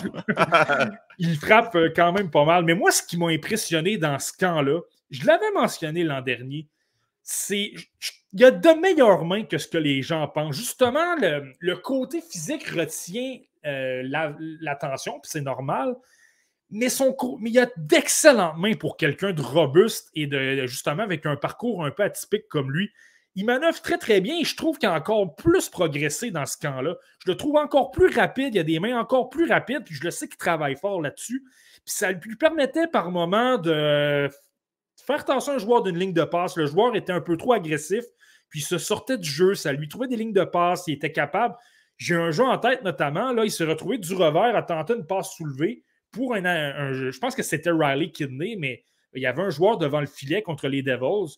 Ça a une belle chance de marquer. Écoute, pour quelqu'un qui est censé être unidimensionnel, défensif et robuste, pas mal plus de mains qu'on le pense. Donc, moi, c'est ce que j'ai retenu. Puis s'il continue de travailler là-dessus, là, euh, attention, c'est ça, ce ne sera peut-être pas qu'un défenseur de 5 points dans l'LNH qui euh, obtient 180 minutes de punition. Va mhm. peut-être offrir pas mal plus qu'on le pense. En tout cas, à Laval, ça va être intéressant de voir sa, son évolution. Ah oui, ça c'est sûr. Je pense que les gens qui vont se déplacer à la place Belle cette année pour voir le Rocket, on aura tout un spectacle parce qu'il y aura plusieurs espoirs de qualité à regarder match après match. Euh, Marty, en, juillet dernier, quand Alexander Romanov a été transigé du côté des Islanders de New York, il y a bien des gens qui ont été surpris euh, de la transaction, mais avec un pas de recul, en analysant un petit peu les forces et faiblesses des Canadiens de Montréal, on se rend compte que des Kaden Goulet, des Herbert Jacquet qui amènent un aspect offensif, un, aspect robuste euh, du côté gauche de défensive. Penses-tu que ça a un peu rendu euh, Alexander Romanov euh, disponible aux autres équipes pour justement maximiser sur sa valeur pour améliorer une autre position? Ben absolument. Je ne sais pas si tu te souviens, lors de notre Facebook Live du repêchage, je le mentionnais. ben, premièrement, lorsque tu te fais offrir un 13e choix total contre Alexander Romanov, là, on s'entend, c'est devenu Kirby Dak, mais euh, à la base, c'est un 13e choix au total contre Alexander Romanov. J'aime bien Romanov, mais tu le fais tout de suite. tu n'hésites pas deux secondes au cas où le, directeur général adverse change d'idée, tu le fais immédiatement. Donc, ça, c'est la première des choses. Euh, puis deuxièmement, tu fais bien de le mentionner, je l'avais mentionné à l'époque, euh, Caden Goulet, justement, par son développement, montre qu'il est prêt non seulement à prendre une place dans la formation des Canadiens, mais sais, il y a un potentiel top 4. Et là, si tu mets un Jordan Harris qui a un potentiel également à ce niveau-là, tu as un Jacky, justement. Il y a deux gars sur le plan physique, mais il y a également d'autres éléments qui sont très bons, euh, simplement en général. Puis, il faut, ça semble compliqué le hockey, mais c'est simple en même temps. Tu as besoin de six défenseurs. Si tu as sept défenseurs excellents, ben, il y en a un qui ne joue pas. donc, donc mieux de l'échanger pour t'améliorer une autre position. C'est aussi simple que ça. Ben, exactement. Où tu prends des surplus, puis tu, justement, tu t'améliores à une position où tu es un peu plus faible. Exact. C'est la réalité. Donc là, de voir que tu as Gouli, puis même si Gouli mesurait 5 pieds 9 pouces et qu'il bougeait bien la rondelle comme un Lane Hudson, par exemple, euh, je pense que ça piquerait quand même tu as plusieurs défenseurs gauchers qui peuvent prendre sa place. Et là, ben, Romanov devient un petit peu plus. Euh, euh, ça devenait plus facile de l'échanger parce que tu as moins besoin d'avoir un défenseur. Euh, premièrement, tu as des remplaçants qui, sont, qui, cognent à la porte et tu le mentionnes. Là, il, y a des gars plus, il y a des gars quand même assez physiques qui peuvent très bien accomplir la besogne et peut-être même en accomplir un petit peu plus dans les autres aspects. moi, je pense que Gouli va offrir plus en attaque qu'un Romanov apportait et je ne pense pas que Romanov aurait, aurait amélioré ça dans les années. Moi, c'est toujours ça que j'ai. Pas que je lui ai reproché, mais de dire écoute, je pense que c'est un gars énergique qui frappe, mais euh, au niveau offensif, il ne voit pas beaucoup de choses, tandis que Gouli, lui, a travaillé beaucoup là-dessus depuis deux ans. Exact. Donc, euh, Kevin Goulet et Herbert Jacquet sont excellents pour euh, fermer la ligne bleue. Bon, parlant de Jacquet, Marty, allons avec son coéquipier du côté des Bulldogs, Hamilton. Un joueur qui a très bien fait depuis la dernière fois qu'on s'est parlé. On le sait, hein, championnat mondial junior, portait le C sur son chandail, a été nommé sur l'équipe d'étoiles du tournoi, avait récolté plusieurs points. Est-ce que les attentes étaient trop élevées en raison de cela ou il a tout simplement été décevant? Euh, je suis curieux de t'entendre sur Yann Michel. Je ne sais pas quoi vraiment penser. C'est oui, il m'a ben, pas déçu, mais comme il n'a pas vraiment ressorti, justement. On ne peut pas le placer dans la catégorie des becs et des méchards et, des jackais, des gars qui, se sont vraiment, vraiment illustrés. Mais en même temps, il n'a pas rien, fait de mal. Il a, quand même il a quand même bien travaillé. J'ai trouvé que défensivement, il a bien tenu sa position. J'ai trouvé qu'il a mis de la pression au bon moment. Euh, Yann Michak, il ne faut pas se le cacher. Moi, je, ne le vois pas nécessairement comme un attaquant top 6 dans la LNH. Je le vois davantage comme un gars de troisième trio qui est très, qui est très rapide, qui est capable de contribuer un peu à l'attaque parce qu'il a un bon lancer, mais qui n'a pas nécessairement le sens offensif pour se retrouver dans un top 6. Là, je pense que c'est peut-être ça qu'on a, a vu un petit peu. Donc, il est bon, il montre quand même de belles choses. Puis ce qui est intéressant également, c'est que là, on voit qu'au niveau de la vitesse et du physique, qui étaient deux énormes lacunes à 18 ans lorsqu'il avait joué avec le Rocket de Laval, là, ce n'est plus un problème. Il est correct. Il n'y en a pas de problème. Il va pouvoir s'amener au camp du Rocket. Il va se tailler une place avec l'équipe. Ça, c'est assuré. Puis euh, là, là, ça sera de voir sa production. Mais là, je suis un peu déchiré. C'est écoute, il n'y en a pas montré. Je ne suis pas nécessairement surpris sur le plan offensif. Je trouve que dans les détails, il a quand même montré de belles choses, justement, défensivement. Il a bien tenu sa position, mis de la pression au bon moment. En même temps, on l'a vu surtout au sein d'un troisième trio. On ne l'a pas vu, je trouve, avec des joueurs très. Euh, on n'a pas vu que les meilleurs joueurs du groupe. On n'a pas vu avec mhm. un Slavkovski ou avec un Beck ou avec un Méchard ou avec un, euh, un Riley Kidney, par exemple. Là, il a essentiellement, il a joué un peu avec. Euh, euh, aujourd'hui, c'était avec Pierrick Dubé, par exemple. Rien contre Pierrick Dubé, mais ce n'est pas la même catégorie de joueurs. Non. Moi, j'aurais aimé, étant donné qu'on tente des expériences, on est en début de saison, c'est là que tu veux voir euh, quel joueur est confortable avec qui, etc. J'aurais aimé, moi, que Jean-François Hull se dise Écoute, euh, Yann Michak, je veux voir qu'est-ce que ça va donner. Je veux placer je ne sais pas, un méchard ou un bec sur le troisième trio, même s'ils ont été excellents. C'est peut-être pour ça qu'il ne l'a pas fait. Là dit, vous n'avez pas mérité de descendre dans la, hiérarchie. Mais simplement pour le tenter, j'aurais aimé voir, je ne sais pas, peut-être une petite période à Michak avec justement un, Xavier Simoneau ou euh, un Riley Kidney. Puis là, de voir qu'est-ce qu'il est capable de créer. Est-ce qu'offensivement, il va être aussi éteint, mais qu'il va bien effectuer ses missions défensives? Ou au contraire, là, on va voir qu'il va produire, qu'il va amener beaucoup d'attaques. Donc, c'est là que je ne serai pas trop sévère avec lui. Moi, je te dirais qu'il a quand même montré de belles choses. Euh, mais je comprends que les projecteurs n'ont pas été sur lui comme on, l'a pu, on a pu le voir avec les, euh, les autres attaquants qui ont eu du succès. Hmm. Non, ça c'est clair. Euh, prendre une petite seconde, Marty, pour saluer Eden qui dit J'avais bien hâte de vous réentendre. Bonne saison, messieurs. Bonne saison à toi aussi, Eden. On est bien content que tu sois avec nous ce soir. D'ailleurs, vous êtes très nombreux, très nombreux en cette première pour cette troisième saison. on vous salue et on vous remercie, bien évidemment. Bon, Marty, autre joueur qui, à mon sens, avait des attentes envers lui. Il a été dans l'ombre de Joshua Roy tout au long de la dernière saison dans la LHJMQ, mais il a quand même récolté 100 points.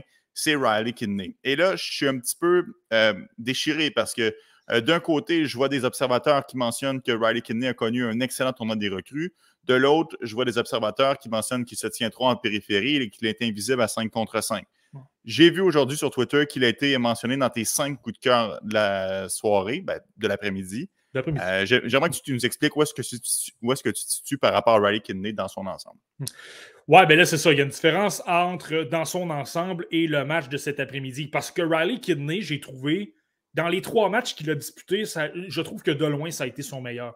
Euh, je trouve que dans les coins, il a été impliqué, il était capable de gagner des batailles. Je trouve que c'est drôle, hein, parce qu'il a joué avec le trio de Philippe Méchard et, et Slavkovski. Je trouvais qu'il n'y avait pas vraiment de chimie. Euh, il y avait des difficultés à suivre le rythme des deux autres en début de match. Ouais, on voyait vraiment qu'il y avait une chimie entre Slavkovski et Méchard, mais on se demandait parfois c'était qui le troisième joueur sur le trio, tellement on ne le voyait pas. Exact. Mais là, cet après-midi, j'ai trouvé pratiquement que c'était lui qui avait un peu de chimie avec Slavkovski. Était capable de le repérer, était capable d'effectuer des remises où Slavkovski, j'étais justement libre. Ça lui permettait d'effectuer des, euh, de meilleurs, entre, euh, des meilleurs jeux de transition. Euh, puis ça marchait peut-être un peu moins avec Owen Beck. Pas qu'il a été mauvais, mais on dirait que les deux se retrouvaient peut-être un peu moins sur la patinoire. Moi, c'est c'est l'impression que j'ai eue. Donc, c'est un peu bizarre à dire, mais c'est pour ça. Je te disais, Riley Kidney, je l'ai trouvé meilleur dans les coins. J'ai trouvé justement que ses, prises de décision étaient plus rapides. Donc, oui, il était peut-être un peu. Il était en périphérie pratiquement autant que dans les autres matchs, mais au moins, ses passes euh, trouvaient son adversaire. Puis, honnêtement, Riley Kidney, pour le surveiller depuis trois ans, c'est souvent ça. Il y a des matchs où il tente d'en faire trop. Euh, là, ses passes se font constamment couper, il, crée beaucoup de, il cause beaucoup de revirements puis ça ne se traduit pas vraiment en chance de marquer. Dans la LHMQ, ça va fonctionner là, parce que le, calibre est moins relevé. Donc, il va s'en sortir quand même, obtenir quand même 2-3 points par match. Et dans les rangs professionnels, moi, c'est toujours ce qui m'a fait peur avec lui. Euh, là, cet après-midi, ça a bien fonctionné. Justement, euh, il le sait qu'il est moins physique que les autres, il le sait qu'il est moins euh, imposant. Donc, lui se sert davantage de son bâton. Et davantage, le troisième joueur en pression s'occupe de soutirer la rondelle et par la suite faire progresser le jeu. Je pense qu'on l'a vraiment bien vu là. Aujourd'hui, c'est pour ça que moi, je l'ai placé dans mon top 5. Je trouve que dans la gestion du match, dans les coins, je trouve qu'il a vraiment fait de belles choses. Et il a quand même trouvé le moyen, parce que c'est quand même un, fabricant de jeu extraordinaire. Rally Kidney a trouvé le moyen de trouver des chances. Par contre, dans l'ensemble du tournoi, je te dirais qu'il ne m'a pas vraiment montré quelque chose de plus que ce que je pense. Justement, dans les deux premiers matchs, j'ai trouvé qu'il était beaucoup trop en périphérie. Euh, tentait de précipiter les jeux, ça avortait beaucoup. Euh, je trouvais que. Puis par moment, lorsqu'il était. Là, quand il y avait plus d'ouverture, là, tu vois, hop, là, ça allait bien. Euh, il était plus à l'aise de faire des jeux, plus en confiance. Et là, ça menait. sais, le but d'Owen Beck lors du deuxième match, là, une, ça survient parce que Riley Kidney crée un revirement, fait une passe du revers par la suite à Beck. Euh, mais là, il y avait toutes il y avait l'espace voulu. Il n'y avait pas vraiment de joueur euh, qui lui mettait de la pression. Justement, il venait de créer un revirement. Le joueur était encore en train de se demander qu'est-ce qui venait de se passer du côté des Devils. Donc, euh, c'est vraiment comme ça que je l'évaluerais, Riley Kidney. On, verra bien, là, on verra bien si, ce qui va se passer pour la suite. Mais moi, c'est simplement ça que j'ai vu. J'ai tout simplement vu ce que je vois de Riley Kidney depuis mhm. deux ou trois ans, mais au moins son match d'après-midi a peut-être été un peu plus encourageant. Euh, un autre joueur de la LHJMQ qui a su tirer euh, son épingle du jeu, William Trudeau, euh, moi je l'ai trouvé franchement, franchement impressionnant. ça a été une des belles surprises pour moi du tournoi. Il n'a pas semblé dépasser du tout par le calibre de jeu, par la vitesse du jeu. Il gagnait régulièrement ses batteurs, était efficace défensivement. il a gagné des points, lui, Marty, il n'y a pas de doute. Là. Ouais, non, assurément. Puis écoute, William Trudeau, depuis trois ans, c'est absolument renversant la progression qu'il a eue. On parle d'un choix tardif dans la LHGMQ. Quelqu'un qui a été impliqué dans la transaction de Pierre-Olivier Joseph à l'époque, c'est un choix des voltigeurs, lui. Puis honnêtement, c'est un joueur qui a été envoyé aux, Islanders de Charlottetown pratiquement. Euh, ça prenait un joueur à mettre dans la transaction et on a mis William Trudeau. Puis là, c'est devenu quelqu'un d'extraordinaire avec un rôle vraiment important du côté des, Islanders. A travaillé offensivement il a tellement de belles visions, justement, un sens du jeu. Euh, il, y a, deux secondes d'espace devant lui, il analyse la situation, il prend, il le deux secondes ah, qui s'offre à lui, puis ça lui permet de créer un jeu, que ce soit des joints adversaires, trouver une ligne de passe. On, le voit, et là, on voit qu'il a pris de la force, qu'il a pris de la vitesse, donc il est capable encore plus de réaliser ces jeux offensifs-là euh, qu'on voyait, l'an passé, mais d'une façon un peu moins explosive.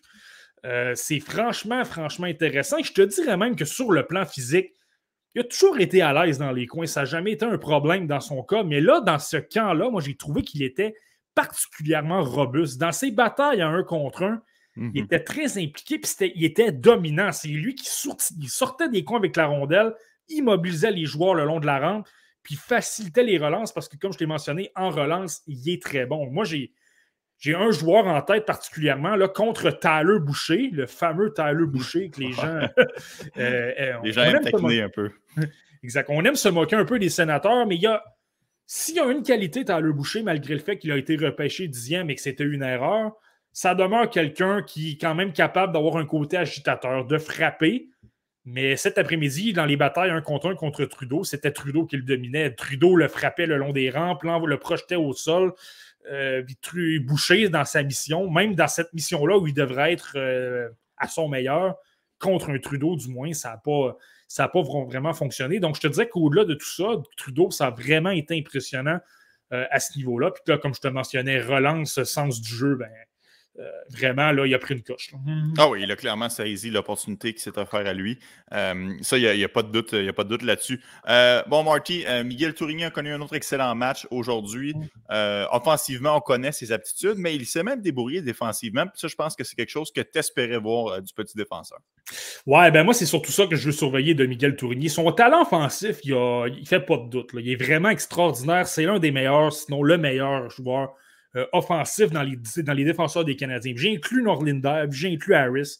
Puis si Hudson était là, j'inclurais Hudson aussi.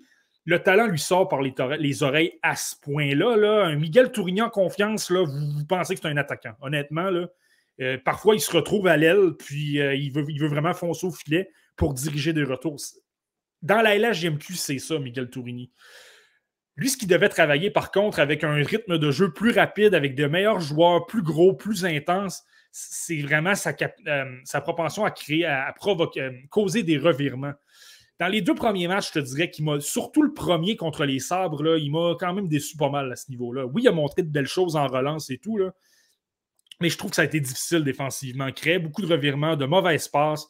Euh, ça, menait, à des contre-attaques du côté de l'adversaire. On l'a un peu vu contre les Devils également. Mais cet après-midi, tu vois, je pense que ça a été, euh, beaucoup mieux. Premièrement, physiquement, c'est bien, bien signalé, bien immobilisé les joueurs le long des rampes, ne s'en est pas laissé imposer. Puis justement, je pense qu'il a soigné un petit peu plus. Là, il, a pris, il des jeux peut-être un peu plus intelligents, justement, puis il a créé moins de, moins revirements, justement, moins de, mauvais espace. Et le jeu offensif est demeuré là. On le vend en avantage numérique. Il a été capable de faire circuler la rondelle. Et là, à partir de ce moment-là, si la défense n'est pas un problème, tu sais, je le dis souvent, là, je vais reprendre cette expression-là, je sais que ça te fait rire. Le, facteur Tom Gilbert, je le dis souvent comme ça. est-ce que ton talent. Est-ce que, ton, est-ce, que tes, euh, est-ce que tes carences en défense sont. Euh, est-ce que ton talent offensif est assez fort pour compenser tes carences en défense? Oui, c'est ça exactement. Est-ce que tu es assez bon en attaque pour pallier au fait que tu es, mauvais défensivement? Ben là, tu vois, Tourigny, je pense que dans les deux premiers matchs, il était davantage du côté de Tom Gilbert. Euh, mais là, tu vois, cet après-midi, j'ai été davantage euh, satisfait. Là, c'est davantage un bon défenseur offensif qui, là, peut avoir un impact. Donc, c'est vraiment là-dessus qu'il doit miser. Talent offensif, il n'y a aucun problème. Il va être dominant, euh, peu importe le calibre de jeu où il se rend. C'est vraiment défensivement. Est-ce que l'entraîneur-chef va vouloir l'utiliser, par exemple, dans la LNH? Sur une patinoire, alors que là, le jeu va beaucoup plus rapidement, que les joueurs sont plus gros, puis que là, il passe son temps à effectuer des revirements et que ça se retrouve dans ton filet. Euh, là, c'est vraiment ça qu'il doit soigner. Je te dirais qu'au moins, ça a été rassurant cet après-midi, mais euh, là, on verra bien. Là, il va sûrement être au camp d'entraînement. Donc là, on verra bien comment ça va se dérouler. Il va y avoir des matchs, euh, notamment bleu-rouge contre blanc. Là. là, dans ce match-là, ça va être intéressant de voir à quel point il va être encore capable de ne pas montrer de failles défensives euh, c'est là que ça va c'est là qu'on verra bien dans, son. Ouais, choisir ses moments pour se porter en attaque, pour ne pas mettre son équipe dans le pétrin et euh, créer par le fait même des surnoms. Euh, Marky, autre. ben ça, c'est pas une surprise. Hein.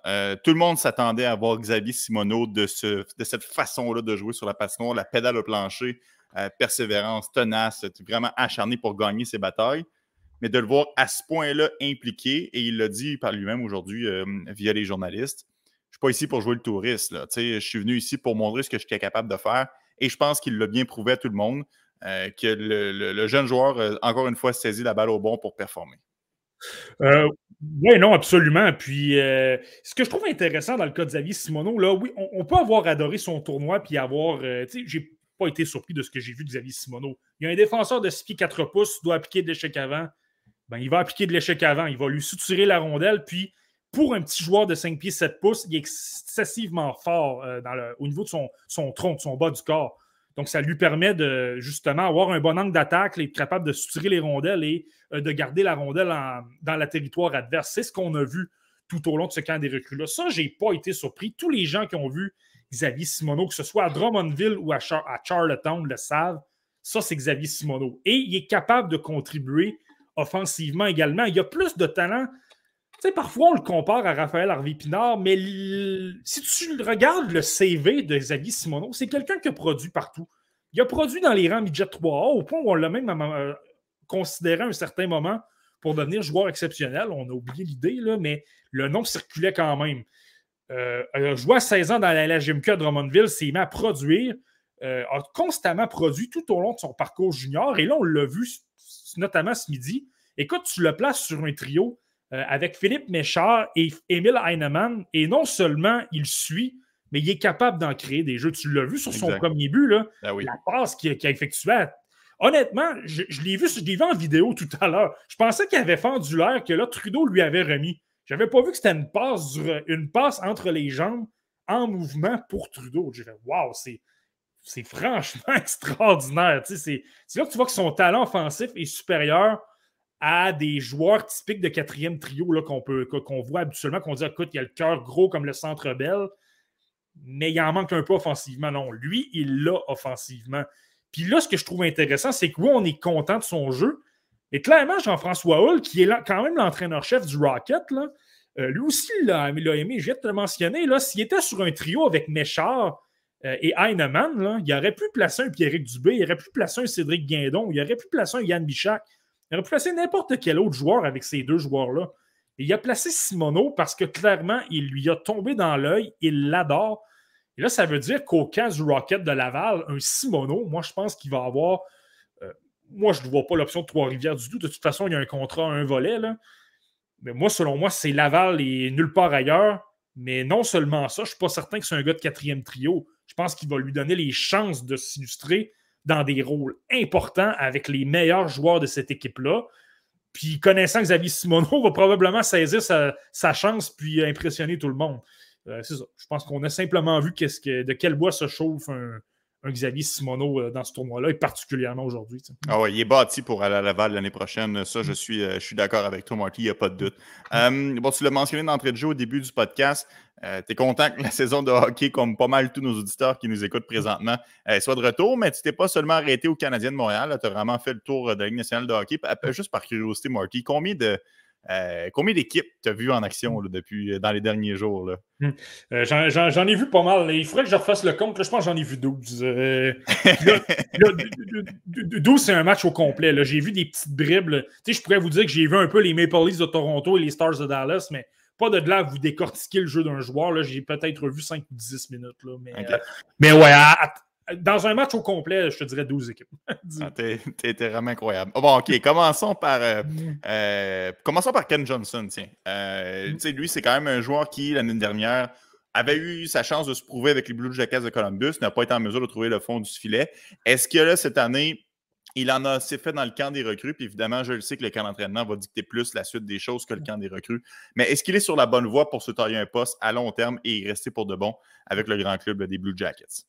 Ouais, ben tu vois, c'est intéressant ces matchs-là. Je, les regarde notamment parce que j'adore le hockey. Je veux voir justement les joueurs des autres équipes. Mais c'est intéressant également parce que ça te sort du microscope de Montréal, si tu veux. Là, on regarde un joueur, par exemple un Owen Beck qui est extraordinaire. Tu te dis, wow, il est vraiment extraordinaire. Là, justement, des gens s'imaginent le voir commencer la saison à Montréal. Puis là, c'est que tu te retrouves à regarder des espoirs d'autres équipes, des espoirs vraiment de haut niveau avec plus d'années d'expérience parce qu'on s'entend, il y a Slavkovski, là, mais je veux dire, là, je parle des, justement, un Ken Johnson, par exemple. Là, tu regardes ces gars-là aller, tu te dis, écoute, avec tout le, succès qu'il a eu au niveau, que ce soit de l'NCA, que ce soit junior, que ce soit dans, les. Championnat mondial junior. Ça, les compétitions internationales, etc. Puis là, tu regardes ces gars-là, tu te dis, écoute, OK, on n'est pas dans la même ligue du tout. Et Ken Johnson, c'est ça. Euh, on je l'ai vu dans deux matchs. Il a été vraiment excellent. Tu vois que sa vision de jeu est, là. Tu vois que son. Tu sais, je l'ai souvent dit, lui, ce qu'il doit travailler, même s'il est quelqu'un qui est quand même assez grand, c'est son côté physique. Euh, au début du championnat mondial, ça a été euh, championnat mondial junior, ça a été difficile, mais plus ça allait, euh, plus le tournoi avançait meilleur il était. Puis à la fin, il était vraiment incroyable, même que c'est lui qui initiait le contact, c'est lui qui sortait l'épaule euh, pour créer de la séparation entre la rondelle et l'adversaire. Là, il crée énormément de jeux parce que là, au niveau de la vision et de la créativité, c'est quelqu'un d'exceptionnel. C'est un magicien avec la rondelle. Là. Euh, ben là, on, a un peu vu ça dans les deux matchs que j'ai regardés. Là. Euh, il crée énormément de choses. il, est brillant, il est rapide, il est niveau physique, ça va bien. Je le vois à Columbus, absolument. Je le vois commencer la saison à Columbus et c'est intéressant parce qu'on l'a placé avec Kirill Marchenko, un, joueur russe qui était dans la KHL, ou du moins en Russie depuis quelques années, qui a un beau, euh, potentiel. C'est un choix de deuxième tour. Euh, mais là, ça mène en Amérique du Nord. Les deux joueurs forment un duo, puis on, tu vois que les deux joueurs se trouvent sur la patinoire. Marchenko, il a un bon lancer, euh, il est créatif, il a d'excellentes mains, là, puis ça se rejoint beaucoup avec le, le style de Johnson. Donc, euh, non, j'ai vraiment adoré. D'ailleurs, il y a eu énormément de points. Je pense que c'est six points en trois dans ces trois matchs à Traverse City. Euh, donc, non, retenez ce nom-là. Lui, dans les camps, ça va être intéressant de le suivre dans les matchs préparatoires. Euh, oui, il y a beaucoup de talent à Columbus. On a rajouté des Johnny Godreau, on a Patrick Liney, on a Cole Sillinger, on a des gars comme ça. Mais ce sera intéressant de voir si Ken Johnson pourra s'illustrer et devancer, je ne sais pas, un, un Gustave Nyquist, par exemple, et de, se retrouver sur un deuxième trio. Mhm. Euh, avec ce que j'ai vu, je n'exclurais pas. ça va être intéressant de suivre. bon, Marty, je te lance sur un joueur qui. Euh, tu n'es pas le seul à l'avoir regardé. Je suis pas mal sûr que la majorité des gens qui nous, euh, qui nous regardent présentement ont aussi eu la chance de le voir à l'œuvre. je parle de l'attaquant des Devils du New Jersey, Alexander Holtz, du moins dans le mhm. match contre les Canadiens de Montréal. parce que moi, j'ai pas eu la chance de voir les autres rencontres qu'a disputé Alexander Holtz il aurait pu facilement marquer 4, si ce n'est pas 5 buts. Là. Il a mhm. vraiment été euh, incroyable à ce niveau-là. Formait un, beau duo avec Simone Nemeth. Vraiment, semblait se repérer facilement euh, sur la patinoire. Alexander Holtz, Marky, au New Jersey ou euh, dans les mineurs? À New Jersey, sans, aucun doute. au New Jersey, mais je ne suis pas certain que ça va devenir un joueur si vedette que ça. Pas un gars qui va obtenir 40 buts et qui va devenir un des meilleurs joueurs de cette ligue-là. Euh, moi, comment je l'ai vu contre les Canadiens, là, oui, il était partout. Oui, écoute, il été extraordinaire. Autant, autant en échec avant, ça allait bien. Il, il provoquait énormément de revirements. Euh, autant il circulait bien la rondelle. Tu vois qu'il il était deux fois plus rapide que tous les autres joueurs. Surtout qu'il y avait énormément de joueurs qui avaient été euh, laissés de côté. Là. Slavkovski n'était pas là, notamment. il, manquait Michak, il manquait quelques joueurs comme ça. Là. Goulet. exact. Donc, tu voyais que Holtz était dans une autre ligue. Tu voyais que ce joueur-là avait eu l'expérience de la LNH qui avait été dominant dans la Ligue américaine la saison précédente. Là. Puis que là, lui, simplement, il veut en donner un peu plus. Il se dit, moi, je veux prendre la. Euh, je veux aller à l'autre niveau. Je veux atteindre la LNH, mais cette fois-là, à temps plein. Tu le voyais. Tu l'as vu dans ce match-là. Marque le but égalisateur en se créant de l'espace, un tir de l'enclave. Par la suite, on débarque en, en prolongation. Ça a duré quoi, 13 secondes? Euh, il a marqué d'un lancer, encore une fois, très foudroyant, donné la victoire aux Devils.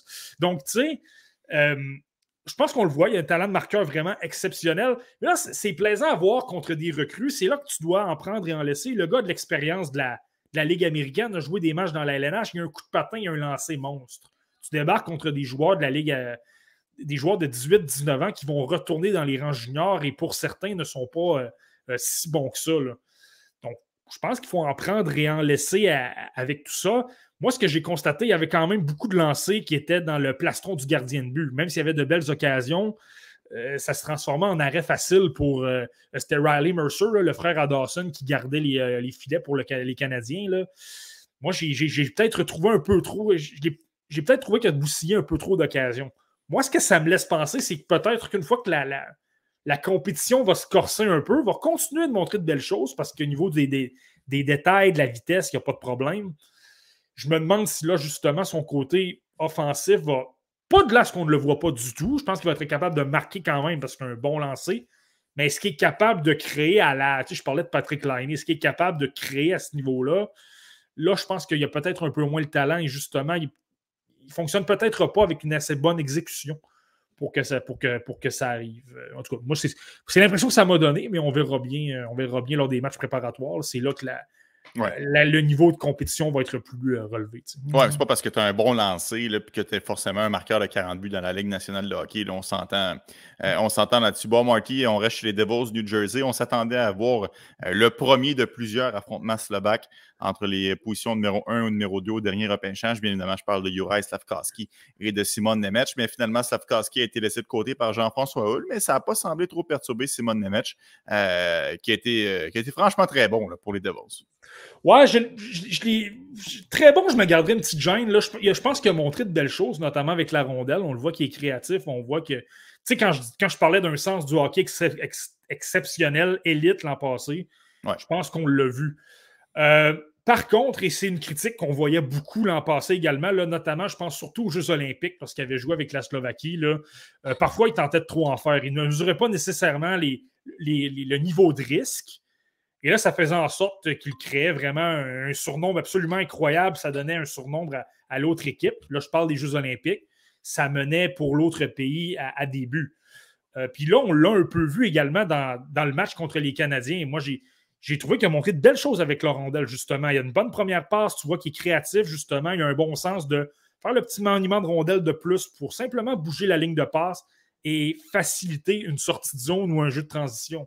Ça, il est extraordinaire. Puis on l'a vu également, là, le but euh, vainqueur d'Alexander Holt, c'est lui qui lui remet la rondelle. Belle circulation de rondelle en avantage numérique. Ça, il n'y a pas de problème. Mais je l'ai vu également énormément souvent mettre beaucoup trop de pression quand c'était inutile, alors qu'il y avait beaucoup de risques parce qu'il y avait beaucoup de joueurs des Canadiens qui était quand même prêt. Donc, c'était facile de se dire, il va se faire avoir, on va, il va se faire déjouer, là, ça va se retrouver avec un, surnombre de l'autre côté. Spécialement en deuxième période, là, j'ai trouvé que les Canadiens, lorsque Nemeth était sur la patinoire, ont peut-être été beaucoup trop dominants là, pour, pour se retrouver contre un Nemeth. On verra bien, là, je dois regarder d'autres matchs de lui, là. mais moi, à la lumière de ce que j'ai vu, j'avais mentionné que je le verrais dans la Ligue américaine lorsqu'on en parlait l'an dernier, je le voyais dans la Ligue américaine cette année.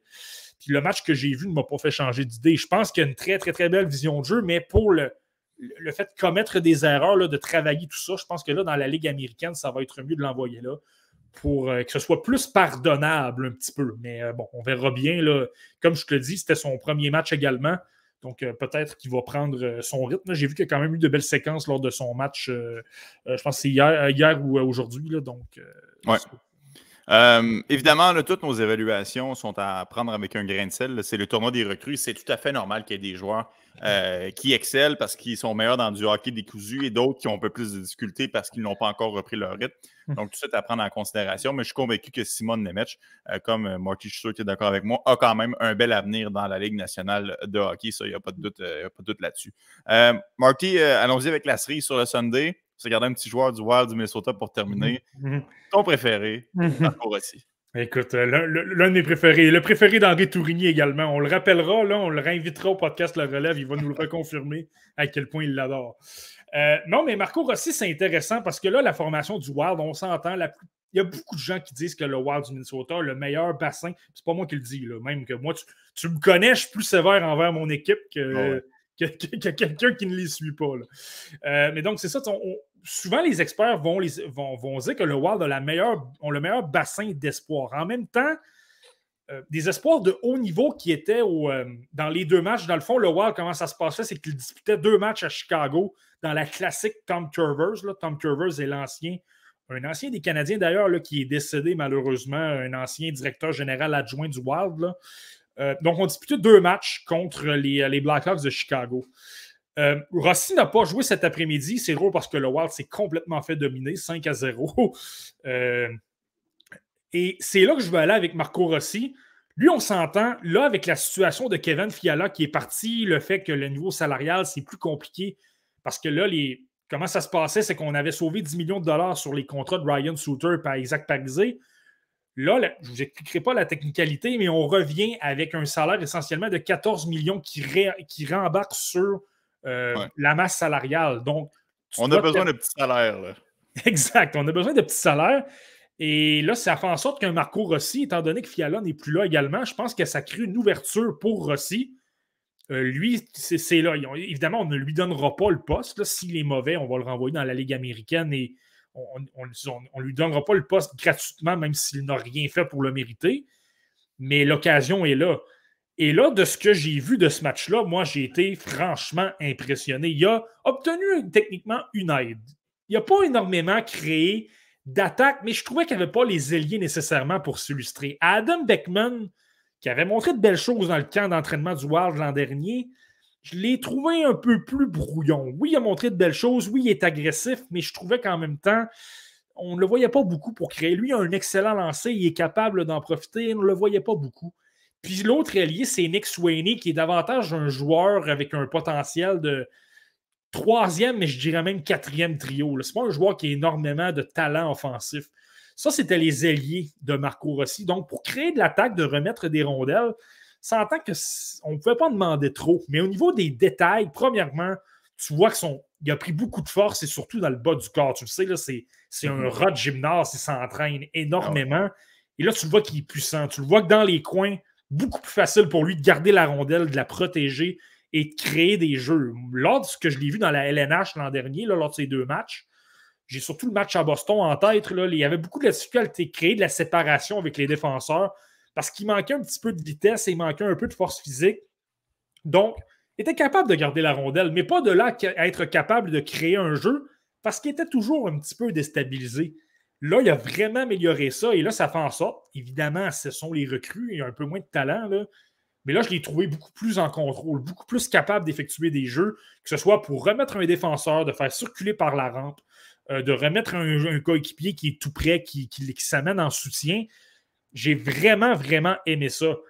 Son travail au niveau du bas du corps l'aide également dans ses mises au jeu. Et c'est là que je t'amène à Lucas Reichel. Il était opposé à Lucas Reichel et honnêtement, Reichel a été invisible du côté des Blackhawks. Il n'a pas montré grand-chose. Euh, beaucoup de revirements. Il n'a pas nécessairement montré beaucoup de choses en attaque. Il n'était jamais vraiment libre. Pas qu'il y ait eu un match atroce, mais il était un peu invisible. Et surtout sur le plan des mises au jeu, Rossi a complètement éclipsé euh, Reichel au point où, en troisième période, l'entraîneur-chef a, dû apporter des, euh, ajustements. Il tentait d'éviter que Reichel se retrouve avec Rossi, justement, opposait davantage d'autres joueurs et ça ne change absolument rien. Rossi gagnait quand même un lot de mise au jeu. Euh, donc, ça, c'est impressionnant. Là, de voir qu'il est beaucoup plus gros, là, ça va peut-être lui donner de la confiance en attaque. Là, j'ai hâte de voir. On va débarquer dans le vrai camp du Wild. Là, il va y avoir des joueurs plus euh, talentueux. Tu sais, lui, il avait une très belle chimie avec Matthew Boldy en Iowa. Mhm. Est-ce qu'on va le remettre avec lui? Et là, peut-être qu'on va retrouver la belle chimie qu'on avait de l'an dernier. Puis si ce n'est pas lui, est-ce qu'on va le retrouver avec un, un Mazzucarello, un Kirill Kaprizov, des joueurs comme ça? Euh, là, s'il est plus fort physiquement, là, on pourrait peut-être s'attendre à avoir une vraie belle saison recrue de Marco Rossi. Moi, en tout cas, de ce que j'ai vu, je m'attends pas mal à le voir dans la LNH. Euh, j'ai bien aimé de voir qu'il était plus gros physiquement et justement euh, avec un peu plus de vitesse. Oui, puis on l'a mentionné, c'est son poste à perdre en raison de sa situation salariale et de la situation contractuelle du Wild du Minnesota. Bon, Marc, vas-y, Maurice. Et, petite, parenthèse pour Raquel, juste pour donner une idée à quel point Rossi est dominant, là, je t'ai parlé qu'il a été assez invisible. Je n'ai pas regardé tout le match de cet après-midi, mais de, les, petites bribes que j'ai vues, Reichel était partout sur la patinoire, faisait ce qu'il voulait. Donc, tu sais, ça, ça en dit long sur l'impact qu'un joueur peut avoir. Là, si Marco Rossi était constamment placé pour mhm. gêner Lucas Reichel et que le match suivant, il n'est pas là, qu'il domine complètement, ça, dit, ça, en dit à quel, ça dit long à quel point Rossi euh, a fait un bon travail. Exact. Euh, Merci Marty pour cette euh, première édition euh, du podcast La Relève saison 3. Nouvelle plage horaire. Comme vous le savez maintenant, ça se passera les dimanches soirs dès 20h. On espère que vous serez aussi nombreux au rendez-vous la semaine prochaine et on espère qu'on aura un beau camp d'entraînement à se mettre sous le dent, Marty. D'après moi, ça ne sera, ça sera pas plate. Je pense que c'est l'un des beaux camps d'entraînement des dernières années avec les Canadiens. Il y a énormément de postes disponibles. Il y a un premier choix au total qui peut potentiellement euh, obtenir une place avec l'équipe. Euh, est-ce qu'il va jouer avec Suzuki et Caulfield? Est-ce qu'il va jouer avec d'autres éléments? Est-ce qu'il mm-hmm. ne sera pas vraiment avantagé? Est-ce qu'il va être bon? Est-ce qu'il sera décevant? Il y, a, vraiment plein de choses à surveiller. On, ne s'en ira pas, ça c'est sûr. c'est pas des sujets qui vont manquer la semaine prochaine dans notre prochaine édition euh, du euh, podcast Le Relève. Oui, je t'écoute, Marty. Je veux, simplement, je veux simplement faire une petite parenthèse avant qu'on se quitte. Là. Euh, simplement mentionner, de, simplement te féliciter pour l'excellent travail que, que tu as accompli. Ah, t'es gentil, pour ceux qui ne le savent pas, Anthony, qui travaille présent, maintenant comme producteur de l'émission du retour sur BPM Sport avec Martin Lemay. Vous faites un travail absolument incroyable. On voit que d'excellents commentaires. Euh, avez l'occasion de voir, d'entendre sa voix mielleuse euh, tous les jours. là. Donc, euh, ne manquez pas ça. Moi, je, puis honnêtement, c'était, ça aurait dû arriver il y a beaucoup, euh, ça aurait dû arriver beaucoup plus tôt que ça, mais, mais bon, c'est, ce serait à partir de cette année. Surveillez-le, c'est quand même, c'est tout un. Puis je dis pas ça parce que tu es mon ami, mais c'est vraiment un excellent show. C'est pas. T'es fin, Marty. Je l'apprécie. Alors, on se donne rendez-vous demain, 15h30, tout le monde. All right, Marty, prends soin de toi, puis on se reparle la semaine prochaine pour une autre édition du podcast Relève. bye bye. Ciao.